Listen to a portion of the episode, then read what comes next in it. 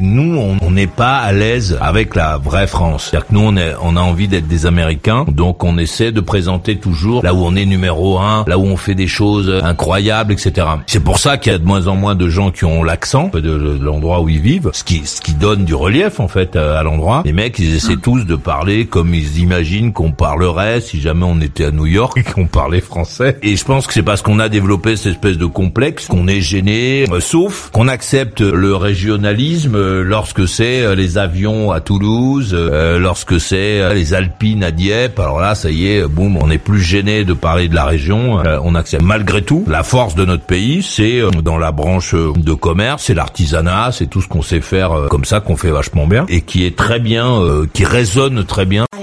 Ah, tu n'es pas d'accord Viens vite. Alors tu vas là, je te prie. Ajoute maurice.usa, maurice.usa sur Skype.